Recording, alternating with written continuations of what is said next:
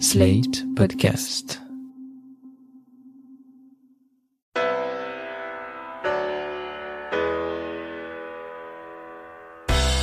Bonjour et bienvenue dans Le Monde Devant Soi, le podcast hebdomadaire de Slate.fr sur l'actualité politique française et internationale avec Jean-Marie Colombani, directeur de la publication de Slate.fr. Bonjour Jean-Marie.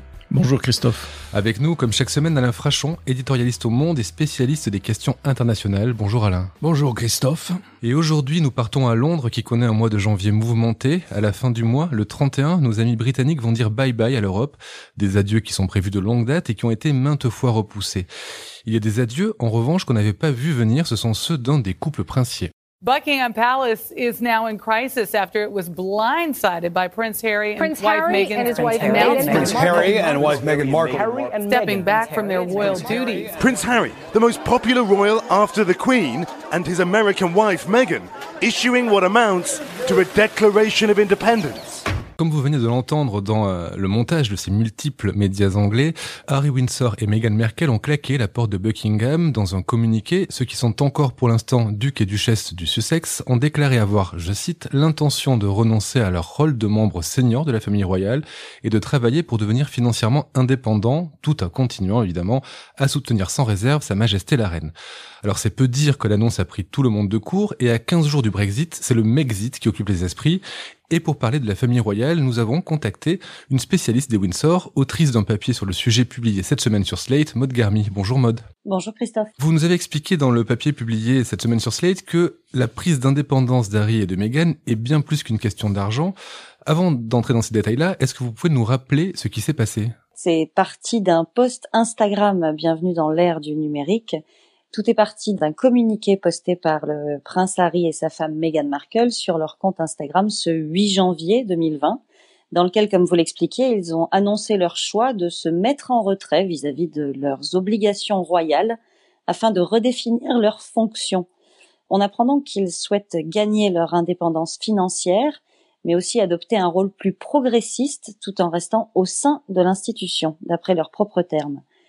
Alors c'est un communiqué choc de 195 mots qu'ils ont rédigé simplement à eux deux et publié sans l'aval de quiconque au sein de la famille royale. Donc ça veut dire qu'ils n'ont pas prévenu la reine ni personne avant de le, de le- de le balancer. Ce que l'on a appris dans les jours suivants, c'est en fait que la reine avait été mise très peu de temps plus tôt au courant des velléités d'indépendance du couple, mais qu'elle avait alors précisément demandé à son petit-fils de trouver un accord, un arrangement avec le prince Charles et le prince William afin de valider les modalités de cette prise d'indépendance. Or, le communiqué a été rendu public sans avoir été validé euh, par toutes les parties. Et du coup, il y a une réunion familiale euh, qui s'est déroulée lundi, si je me trompe pas, qui a été suivie d'un communiqué de la reine. Quand on lit ce communiqué, on ressent une certaine bienveillance à l'égard de son petit-fils et de son épouse. Est-ce que c'est une vraie bienveillance ou est-ce que c'est un langage diplomatique choisi? Alors je pense que c'est un subtil mélange des deux. En effet, c'est un communiqué qui a été volontairement rédigé sur un ton particulièrement informel et même personnel. D'ailleurs, la reine utilise les prénoms de Harry et Meghan. Elle n'utilise en aucun cas le prédicat nobiliaire de leur titre, à savoir leurs, leurs altesses royales, le duc et la duchesse de Sussex. Alors on peut se poser la question de savoir si c'est parce qu'elle a l'intention de leur retirer soit leur prédicat, soit leur titre. Ou alors, est-ce que c'est simplement la grand-mère qui parle, là aussi d'un point de vue personnel, parce qu'on a quand même huit fois le mot famille qui, euh, qui apparaît dans ce communiqué en simplement quelques lignes. Elle laisse également exprimer sa tristesse en tant que chef de famille et dit, je cite, Même si nous aurions préféré les voir continuer à travailler à plein temps pour la famille royale, nous respectons et comprenons leur souhait d'avoir une vie de famille plus indépendante. Je pense que la reine, à travers ce communiqué aux accents volontairement personnels, a voulu aussi se préserver d'un éventuel backlash du public qui aurait pu le reprocher de ne pas comprendre la position de Harry et Meghan. On reste dans une monarchie, pas dans une dictature. On ne peut pas les forcer à rester des membres actifs de la famille royale si leur euh, intention est autre. Jean-Marie? Oui, je voulais demander, je poser ces questions à Maud parce que comment arrivent ces informations à la presse? Est-ce qu'il y a des fuites organisées de la part du palais? Mais on nous avait dit la reine est très en colère. Elle a manifesté son son émotion, sa colère devant l'attitude un petit peu radicale de son petit-fils et de, et de sa femme. Et je m'étais fait cette réflexion. Je me suis dit mais c'est pas la même colère. En tout cas, c'est pas la même attitude que celle qu'elle a eue quand elle avait su qu'elle avait accueilli euh, dans son palais un pédocriminel lié à son autre fils, le prince Andrew, à savoir Monsieur Epstein. Et donc la question que je voulais poser à Maud, c'était est-ce qu'on peut prendre au sérieux ces informations sur la prétendue colère de la reine au point de départ? Et ensuite, euh, remarquer que la presse tabloïde et la couronne britannique m'apparaissent comme euh, étant étroitement unis dans l'idée que des mutins appartenant à l'institution sont un plus grand danger pour la monarchie que les connexions, connivences, euh, amitiés avec, encore une fois, ce pédocriminel qu'est Epstein. Est-ce que je me trompe? Pas du tout. Je partage tout à fait cette analyse. En effet, la colère de la reine vis-à-vis de ce communiqué rendu public par Harry et Meghan en ayant outrepassé euh, les, préconisations de, de, trouver un accord au préalable sont totalement différentes en effet de la décision de la reine de demander à son fils le prince Andrew de se mettre en retrait de la vie publique. Là où le bas blesse, en fait, c'est simplement que ce petit-fils, qui était aussi un petit-fils adoré par la reine, bénéficie d'une popularité énorme, qui était aussi un moyen de, de, faire souffler un vent de modernité sur la monarchie. C'était euh, les, les, les, Sussex représentaient pour euh, pour l'institution de la monarchie aujourd'hui une formidable opportunité de se moderniser et d'avoir un impact mondial en termes de communication. Alors je pense que la colère de la reine se situe simplement dans ce cas-là sur le fait qu'un accord n'a pas encore été trouvé et que les choses se sont faites euh, sans qu'elle les ait approuvées au préalable. En revanche, on n'est pas du tout dans le dans la situation euh, qu'elle a eu à gérer vis-à-vis de son fils, le prince Andrew, où là on rentre vraiment dans un cas euh, qui va en arriver à devenir judiciaire. Euh, rapidement une question, mode à propos justement de l'attachement des Britanniques à, la couronne. On a parlé de l'affaire Epstein, on a parlé du prince Andrew. Euh, il y a eu aussi l'accident du prince Philippe. 2019 a été compliqué pour la, monarchie anglaise. Est-ce qu'on peut mesurer l'attachement des, des, sujets à la reine? La reine Elisabeth a elle-même souligné à travers ses vœux à la période de Noël que l'année 2019 avait été semée d'embûches pour la famille royale comme elle l'a comme elle l'a formulé. Mais pourtant, on, on note à travers les, les récents sondages d'opinion que les Anglais continuent à, à, être particulièrement attachés à leur monarchie. D'ailleurs, ils sont encore près de 70% à se dire favorables au maintien de l'institution. La cote de popularité de la reine ne baisse pas. Ces derniers jours, les, les sondages YouGov continuaient à témoigner 72% d'opinion favorable envers la reine.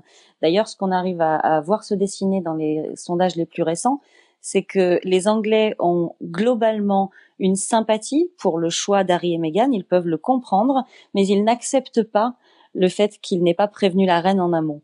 Donc on, voit quand même que, que tout le monde reste très attaché à la figure du monarque. Ces chiffres montrent effectivement l'attachement des sujets à la famille royale. Alain, comment vous vous expliquez que la puissance symbolique de ce couple, de ce départ, euh, de cette famille, euh, a fait qu'on a parlé ces derniers jours plus du Mexit que du Brexit, alors que le Brexit engage autrement l'avenir euh, du pays? Parce que je crois qu'on oublie une des fonctions importantes de la famille royale.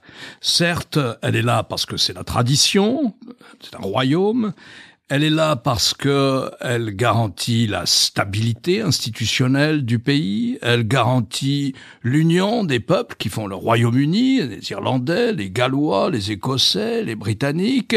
L'institution est d'autant plus importante et, et garantit d'autant mieux la continuité qu'elle observe une stricte neutralité politique, mais on oublie aussi une des fonctions de la famille Windsor, une des fonctions de la monarchie, elle distrait le pays.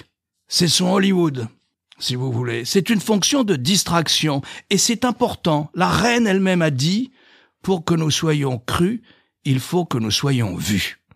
Ça veut dire que toutes ces prestations caritatives, la plupart, ou sportives, dans le cas de Harry, c'était de présider très souvent des championnats de rugby, etc., toutes ces fonctions de philanthropie et tout, de prestations publiques, distrait le public, fonde la monarchie, d'où ce lien assez compliqué et assez pervers, cette dialectique compliquée qu'il y a entre la monarchie, enfin ses membres les plus directs, et Harry est quand même le sixième dans l'ordre de la succession, c'est-à-dire ce n'est pas rien, entre cette monarchie, cette institution, et la presse. Pas simplement la presse tabloïde, mais la BBC aussi. D'où cette relation compliquée qui s'instaure entre Buckingham Palace d'un côté et puis les correspondants accrédités pour suivre l'institution.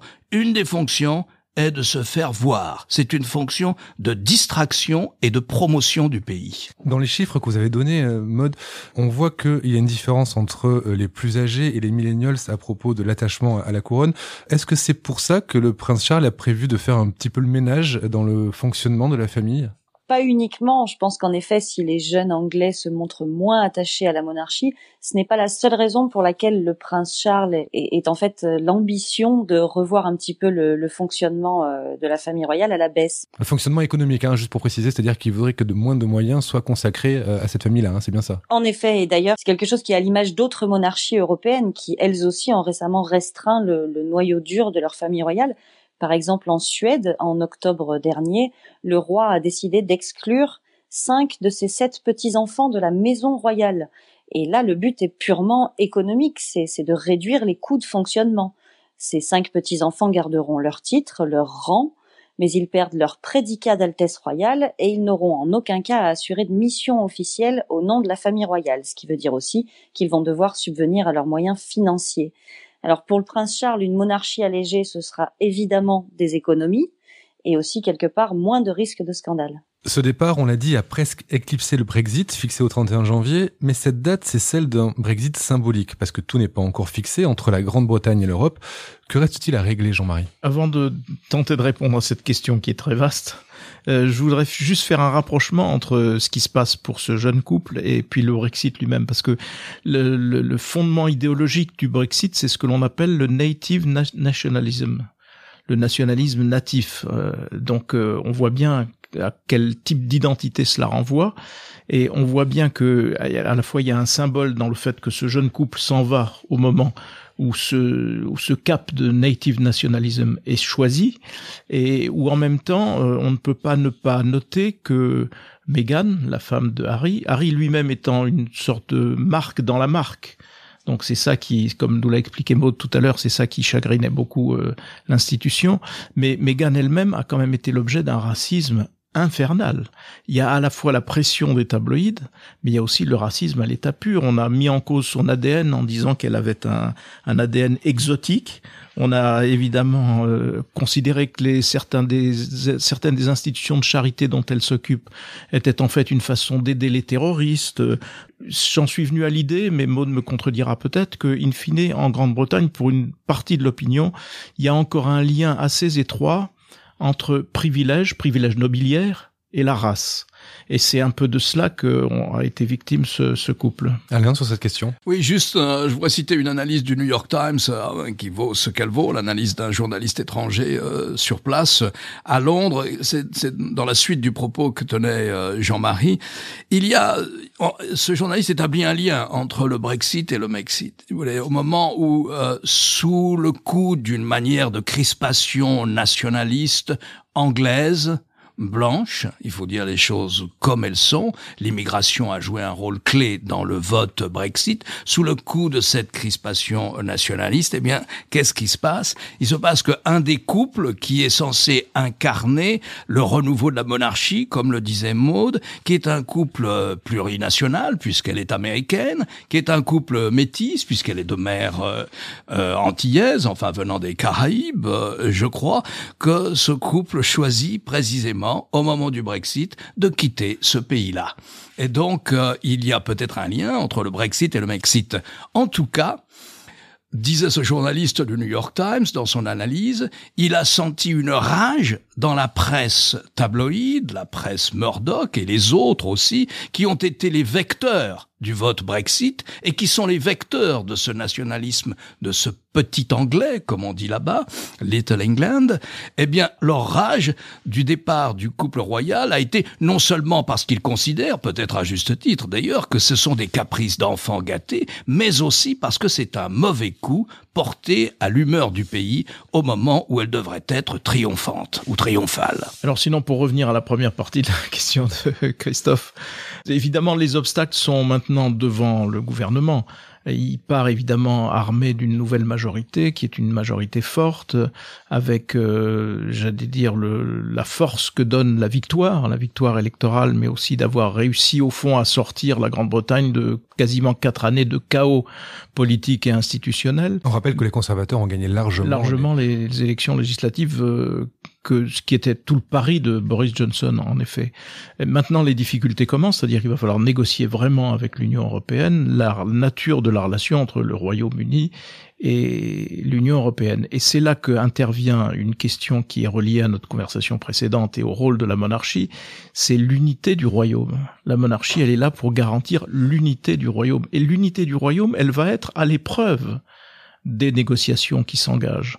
Alors, Boris Johnson a marqué quelques points en Irlande du Nord récemment, parce qu'il a quand même réussi à apaiser un petit peu une situation qui devenait extrêmement crispée, voire euh, dangereuse, mais il n'a pas apaisé l'appétit des Écossais à sortir du royaume pour rester dans l'Union européenne et il aura aussi quelques problèmes avec les Gallois. Donc ça ça fait partie en même temps des difficultés où il va devoir manœuvrer de façon suffisamment euh, à droite pour euh, à la fois donner corps au Brexit mais garder une relation avec l'Union européenne qui elle-même peut garantir la pérennité de l'unité du royaume. Alain Je pense aussi que la phase la plus difficile de la négociation n'a pas encore commencé euh, et qu'elle est aussi importante. Le défi est autant du côté européen que du côté britannique. Boris Johnson, après tout, a gagné aussi sur un mensonge en disant nous allons quitter l'Union européenne, mais nous allons rester dans le marché unique. Eh ben non, ça se passe pas comme ça. Si vous quittez l'Union européenne, vous n'êtes pas dans le marché unique.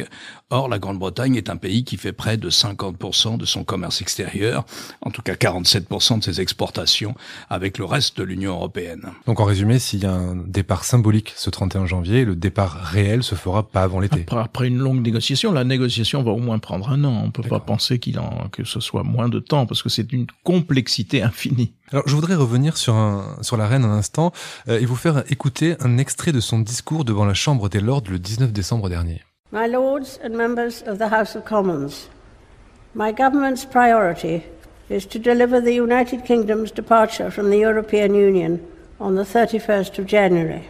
Alors, la priorité de mon gouvernement a toujours été d'assurer une sortie du Royaume-Uni de l'Union européenne le 31 octobre. Euh, quand la reine dit ça, on peut se demander qui parle vraiment, puisqu'elle est quand même tenue à une certaine neutralité. Euh, Garmi, est-ce qu'on connaît euh, la position euh, réelle de la reine sur le Brexit? On ne peut pas vraiment affirmer connaître la position de la reine sur le Brexit, dans le sens où elle a toujours scrupuleusement veillé à observer la neutralité politique que son statut exige. Selon le principe de la monarchie parlementaire en place au Royaume-Uni, la reine n'est qu'un symbole de l'État. Elle, euh, elle lit à ce moment-là un, discours écrit par le gouvernement. Elle n'a donc pas à afficher d'opinion personnelle. Pourtant, on pourra se souvenir d'une anecdote fashion qui, qui, a marqué les esprits à l'époque. On sait que la garde-robe de la reine est toujours particulièrement observée et commentée dans le monde entier. C'est quasiment un moyen de communication à part entière. Or, en juin 2017, pour la cérémonie d'ouverture du Parlement britannique dans laquelle elle devait lire le programme gouvernemental de Theresa May annonçant le Brexit, la reine avait choisi de porter ce jour-là un chapeau bleu piqué de fleurs au cœur jaune. Alors ce choix de couvre-chef n'a évidemment pas manqué de rappeler les couleurs du drapeau européen et a été très largement interprété comme un éventuel clin d'œil de Sa Majesté à l'Europe qu'elle n'avait peut-être pas personnellement envie de quitter. La seule, la seule petite certitude que l'on puisse avoir dans ce domaine, c'est que le prince Charles, lui, semble être un Européen convaincu, en tout cas attaché au lien avec l'Union européenne pas seulement parce qu'il est un fermier euh, important et donc à ce titre financé, la PAC, financé par la PAC, par la politique agricole commune comme d'autres ailleurs en Europe, pas seulement pour cela, mais je pense pour des raisons un peu probablement plus profondes. La reine, elle avait quand même été euh, annexée par euh, la presse euh, favorable au Brexit, qui avait même titré, je ne sais plus quel tabloïd avait titré sur toute sa page que la reine était favorable au, Brexit. Donc elle a fait l'objet, y compris de la part de Boris Johnson, d'une forme d'annexion malgré la neutralité qu'elle a pu observer. Comment Boris Johnson a, manipulé la reine? Enfin, quand vous dites d'annexion, c'est ah, c'est un, c'est un jeu d'image. C'est un jeu d'image. Il n'y a pas de, d'acte euh, qui, qui aille dans ce sens, mais je, je pense que Maud me démentira pas là-dessus. C'est aller un tout petit peu plus loin. Le Premier ministre consulte la reine pour les grandes orientations. Il la prévient, il lui demande voilà quel va être mon calendrier politique et voilà euh, je voudrais donc aller devant le, le Parlement, euh, je voudrais provoquer une dissolution du Parlement sur la base d'un programme politique précis. Or c'était faux.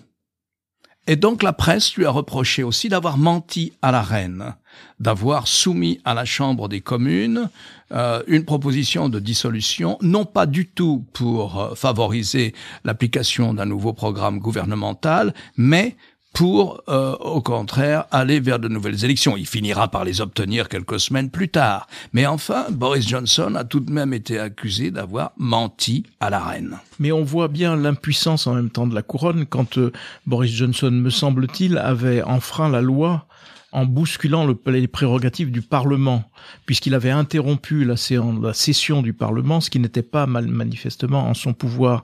Et l'absence d'intervention de la couronne et de la reine a été quelque chose qui a été un débat, un objet de débat en Grande-Bretagne, qui montrait bien qu'au fond, ben, elle, elle, est, elle, est, totalement, je veux dire, interdite de tout mouvement, alors même que là, les institutions étaient en question, le, le poids et la place du Parlement, qui est quand même dominant dans le système euh, britannique, qui était en question et malgré, malgré ça, elle n'est pas intervenue. Juste un tout petit rappel, je pense que Maud doit bien s'en souvenir aussi. La reine a manifesté une fois à sa manière, c'est-à-dire entre les lignes, avec des suggestions, une fois à sa manière, ce qu'elle pensait. C'était au moment du référendum sur l'indépendance de l'Écosse. La reine s'est permis de dire avant de voter, j'aimerais bien que les Britanniques euh, prennent, aient très conscience de l'enjeu du scrutin, ou quelque chose comme ça. Je crois qu'elle a dit réfléchissent bien, n'est-ce pas, Maude? Elle avait en effet rappelé l'importance de, de, de, ne pas aller voter sans avoir, euh, je ne me souviens plus du terme, mais en effet, c'était de l'ordre de la réflexion. Bien réfléchi à ce qu'on faisait. Exactement, d'anticiper les conséquences, oui. Écoutez, merci à tous pour ces réflexions et analyses sur le Brexit et le Mexit. Vous avez compris qu'on regrettait tous le traitement dont a été victime ce jeune couple. Alors, en tout cas, il y a un traitement euh, qui a été fait sur l'histoire de ce jeune couple. Il est à retrouver sur slate.fr et signé Mode Garmi. Vous retrouverez le lien vers l'article dans la description de ce podcast. Merci Alain, merci Jean-Marie, merci Mode. À la semaine prochaine. merci, merci, merci Christophe. Christophe. À la semaine prochaine pour un nouvel épisode du Monde devant soi. Vous venez d'écouter Le Monde devant soi, un podcast slate.fr à retrouver tous les samedis matins sur slate.fr ou sur votre application de podcast préférée. Si vous avez aimé, n'hésitez pas à vous y abonner et à nous mettre 5 étoiles.